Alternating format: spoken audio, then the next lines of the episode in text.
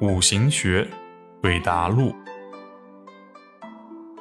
男生问老师：“如果只有将性和群众，缺乏干部的协调，时间局该如何理解成败呢？”成败的关键看群众是否得到切实的利益。女生问老师：“煞印相生是权力的象征，若两者只有一个，如何理解权力？有印无煞。”可亲不可近，终难近；有煞无印，可近不可亲，常失权。